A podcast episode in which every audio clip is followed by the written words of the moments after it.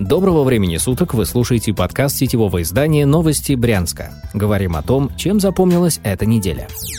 Крещение и морозы.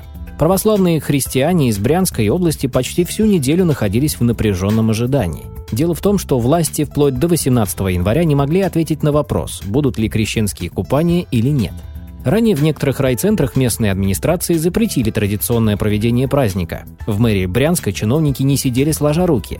Они подготовили все купели и решили все организационные вопросы в преддверии крещения. Проведение праздника зависело лишь от Роспотребнадзора. Власти ждали ответа из этого ведомства вплоть до 18 января. В итоге Роспотребнадзор все-таки дал зеленый свет. Всего в Брянской области оборудовали лишь 42 купели. Это более чем в полтора раза меньше, чем в прошлом году. Погода на крещение выдалась аномально холодной, праздничная ночь стала самой морозной с начала зимы. Температура воздуха опустилась ниже 22 градусов Цельсия. Несмотря на это, многие вип-персоны Брянской области все-таки решили окунуться в холодную воду. Среди них был и депутат Госдумы Николай Валуев.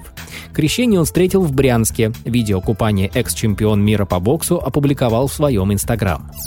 Конец эпохи маршруток. На прошлой неделе стало известно, что власти полностью или частично отменят в Брянске 15 популярных маршрутов. Среди них оказались микроавтобусы, курсирующие под номерами 10, 28, 38, 47 и 88.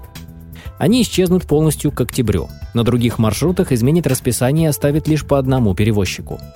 Власти объяснили, что таким образом хотят разгрузить улицы города от общественного транспорта. Также в мэрии отметили, что все попавшие под отмену маршруты уже дублируются муниципальными автобусами.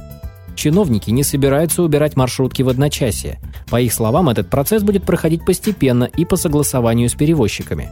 Последним придется привыкать еще и к новым условиям работы.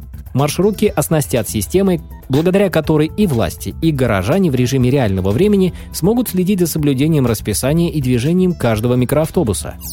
Школы в субботу. В Брянске 23 января две школы неожиданно объявили учебным днем.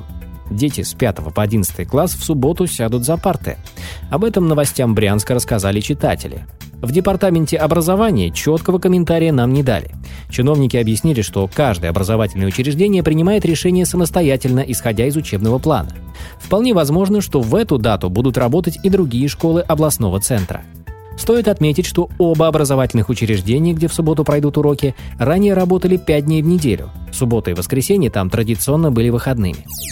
Подробнее об этих и других новостях читайте на сайте newsbryansk.ru. Вы слушали подкаст новостей Брянска. Будем жить, будут новости.